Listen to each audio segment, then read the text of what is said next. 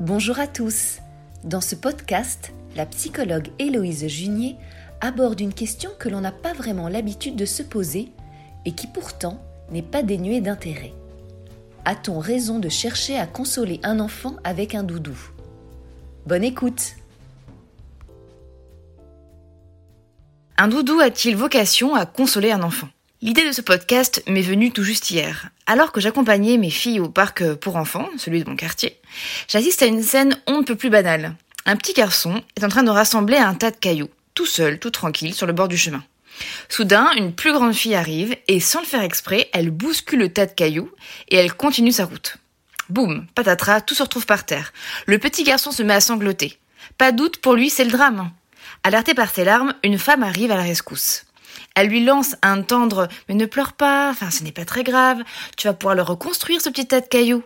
Après quoi, elle lui donne son doudou et elle repart s'asseoir sur son banc. Cela semble plutôt bien convenir à l'enfant puisqu'il serre son doudou très très très très très fort dans ses bras et finit par se calmer, les yeux encore mouillés de larmes. Cette femme était-elle sa mère? Son asthmate? Sa babysitter? Sa tata? Aucune idée. Et puis de toute façon, on s'en fiche pas mal, cela n'a aucune importance. Sans doute cette scène vous est-elle familière à vous aussi? Nombreux sont les adultes qui nous entourent, parents ou professionnels, à sortir la tiraille doudou tétine lorsqu'un enfant se met à pleurer. Et souvent, à la demande d'ailleurs de l'enfant lui-même qui les réclame. À tel point que lorsqu'un enfant se met à pleurer, les autres enfants du groupe finissent eux aussi par lui apporter son doudou, ce qui est quand même incroyable. Mais voilà, comme je vous le demandais en début de ce podcast, un doudou a-t-il réellement vocation à consoler un enfant? Pour répondre au mieux à cette question, je vous invite à vous interroger sur l'historique du doudou lui-même. Pourquoi de très nombreux enfants ont-ils aujourd'hui un doudou?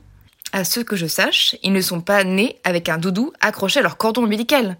C'est donc bien que quelqu'un leur a donné. Mais pourquoi? Un rapide éclairage anthropologique nous permet d'y voir un peu plus clair. Vous allez voir, c'est tout à fait passionnant et assez inattendu. Comme vous le savez, les pays d'Europe et d'Amérique du Nord baignent dans une culture de maternage que les anthropologues qualifient de distale. Pourquoi distale? Parce qu'elle se caractérise par une certaine distance physique entre le corps du bébé ou du jeune enfant et celui de l'adulte. On va par exemple conseiller aux parents de faire dormir le bébé dans sa chambre, euh, dans son lit. On va privilégier l'usage des boîtes à musique au détriment des berceuses chantées pour dormir l'enfant. On privilégie parfois les, les poussettes au bras de l'adulte. On conseille encore aux parents de laisser pleurer leur bébé pour lui apprendre à s'endormir tout seul. Ou encore, on encourage les parents à autonomiser leur bébé le plus tôt possible afin de le faire gagner en indépendance. Alors quand je dis on, je ne parle pas de moi, c'est sûr, ni même de vous, enfin je ne sais pas après tout, je parle de ceux qui baignent dans ce berceau de culture occidentale et qui même sans s'en rendre compte, volontairement ou involontairement, vont cultiver cette vision du maternage distal. Ce peut être un, pédiatre de ville, de la vieille école, par exemple, une belle-mère, euh, une cousine, un collègue, bref, des exemples de personnes, vous devez en avoir sans doute plein la tête. Mais voilà, à l'inverse, dans de nombreux autres pays du monde domine le style de maternage que les anthropologues qualifient de proximal. Alors, pourquoi proximal? Parce que la société y encourage une bien plus grande proximité entre le corps du petit et celui de l'adulte. Par exemple, les mères allaitent longtemps leur bébé, les parents n'hésitent pas à dormir avec leur enfant, à porter leur nourrisson plus de 80% du temps. Il n'y a pas ou peu de transat, peu de poussettes, peu de boîtes à musique, peu de mobiles au-dessus du berceau, et d'ailleurs, il y a peu de berceaux aussi. Alors sans doute vous dites-vous, ok, mais vous voulez en venir où? Parce que je vous rappelle qu'il s'agit là de parler de doudou, et pas de nous faire faire le tour du monde des styles de maternage. Ah là encore une psy qui fait le tour du monde de la question au lieu de répondre à la question directement posée. Vous avez bien raison. Et bien justement, selon Hélène Stork, docteur en médecine et professeur de psychologie clinique et anthropologique à l'Université de Paris, le doudou n'a pas lieu d'être dans les pays où la proximité et le co-sleeping sont de rigueur. Elle précise que le jeune enfant occidental finit par se prendre d'affection pour un objet transitionnel uniquement pour faire face au manque de proximité avec l'adulte qui s'occupe de lui. Cette professeure va plus loin en estimant que le doudou ne serait qu'une nécessité culturelle et non pas un réel impératif psychique. C'est sans doute pour cette raison que les enfants de familles pratiquant le maternage proximal arrivent tout feu tout flamme en lieu d'accueil sans s'être préalablement attachés à un doudou. Ils n'en ont eu jamais éprouvé le besoin puisqu'ils avaient un adulte duquel ils étaient proches physiquement. Il peut s'agir par exemple de familles occidentales relevant d'un style de maternage plus proximal, ou bien de familles migrantes par exemple originaires d'une région du monde plus traditionnelle, qui donc qui n'existe là où le doudou n'existe pas. Alors là, vous vous dites sûrement, ok, mais il n'empêche que les enfants sont séparés de leurs parents la journée quand ils sont accueillis à la crèche ou chez leur assistante maternelle. Il leur faut donc bien un doudou qui leur rappelle la maison, au moins l'odeur de leur maman. Et là, je suis bien d'accord avec vous. En effet, notre société a aussi cette particularité de séparer les bébés de ses parents très tôt dans la vie. Trop tôt d'ailleurs. Importer dans le lieu d'accueil un ou plusieurs objets qui leur rappellent leur vie à la maison est donc une démarche vraiment en soi pertinente, je suis d'accord. Toutefois, sans vouloir me faire l'avocat du diable, comme vous le savez, pour certains enfants, rapidement, le doudou ne fait plus vraiment l'aller-retour entre la crèche et la maison. Au contraire, il reste parfois plusieurs mois de suite dans le lieu d'accueil et même nettoyé dans le lieu d'accueil avec la lessive du lieu d'accueil. Donc on perd l'odeur de la maison. Dès lors, à quoi sert ce doudou s'il n'a plus l'odeur ni de sa maison, ni de sa maman, ni de son papa, ni de sa grande sœur? À faire joli À quoi bon? Les lieux d'accueil regorgent de superbes jouets bien plus mignons que lui et, que cela reste entre nous, qui ont une bien meilleure odeur. Et eh bien justement, si vous remarquez bien, le doudou intervient très souvent lorsque l'enfant éprouve une émotion désagréable, de tristesse, de colère ou de peur. De nombreux adultes, comme cette femme au parc pour enfants dont je vous parlais au début du podcast, vont venir se servir de ce doudou pour apaiser l'enfant, au point que l'enfant lui-même finisse par réclamer son doudou lorsqu'il a du chagrin. Mais en fond, entre vous et moi, est-ce réellement l'idée du siècle que de venir consoler un enfant avec un doudou? Et là, nous y voilà. Pour répondre à cette question, très très très sensible question, hein, vous êtes d'accord, je vous propose de revenir aux fondamentaux, à la base de la base, c'est-à-dire à, l'enfant lui-même, à son cerveau et à ses besoins. Ça tombe bien, c'est un peu ma spécialité.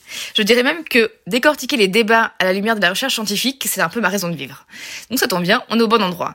Quand un enfant éprouve une émotion désagréable, de peur, de colère ou de tristesse, que se passe-t-il dans son cerveau? Eh bien, dans son cerveau, il y a du cortisol, l'hormone du stress par excellence, qui est en train d'être sécrété en abondance sur l'ordre de l'hypothalamus suite à l'alerte de son amygdale cérébrale.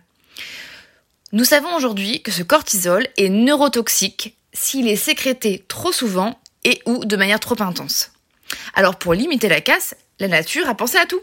Elle a créé un antidote incroyable à ce véritable poison pour cerveau et cet antidote, c'est bien sûr l'ocytocine. L'ocytocine, c'est l'hormone qui va se sécréter naturellement quand on prend un enfant dans les bras, par exemple, quand on le rassure, et surtout quand on caresse sa peau. Bon, c'est aussi l'hormone que l'on sécrète quand on accouche et quand on a un rapport sexuel, mais là, c'est pas trop le sujet. Aussi, lorsqu'un enfant a un cerveau en stress, il est naturellement programmé pour retrouver le réconfort de l'adulte, qui lui permettra de sécréter cette fameuse ocytocine, et ainsi calmer son amygdale cérébrale, diminuer la sécrétion de cortisol, ça tombe bien, c'est ce qu'on voulait, mais aussi diminuer du coup son rythme cardiaque, sa tension artérielle et sa fréquence respiratoire. Et accessoirement, pour aussi pour créer du lien d'attachement avec la personne qui sera en train de l'apaiser. Cette ocytocine favorise également la maturation de ces aires cérébrales de l'enfant qui gèrent l'empathie, la régulation émotionnelle et bien d'autres fonctions cognitives supérieures qui sont fort utiles au quotidien. Donc, pour résumer, dès que le cerveau de l'enfant est sous cortisol, il est nécessaire de lui apporter l'ocytocine, coûte que coûte, et même si cela nous coûte. Mais voilà, le doudou, lui, bah, c'est pas un être humain. Hein, il a beau avoir parfois une tête, deux bras, deux jambes et un air super mignon, bah il n'est ni empathique, ni chaleureux, ni bienveillant, ni tendre. Il n'est pas humain. Ce n'est qu'un bout de tissu, un objet qui a la seule particularité d'avoir une histoire particulière pour l'enfant. Parce qu'à ce moment-là, quid de la sécrétion d'ocytocine quand son cerveau est sous stress? Est-ce que l'ocytocine se sécrète? Eh bien non. Donc à mon sens, et cela risque peut-être de faire frissonner certains d'entre vous, le doudou n'est peut-être qu'une espèce de béquille relationnelle dont se sert l'enfant, faute de mieux.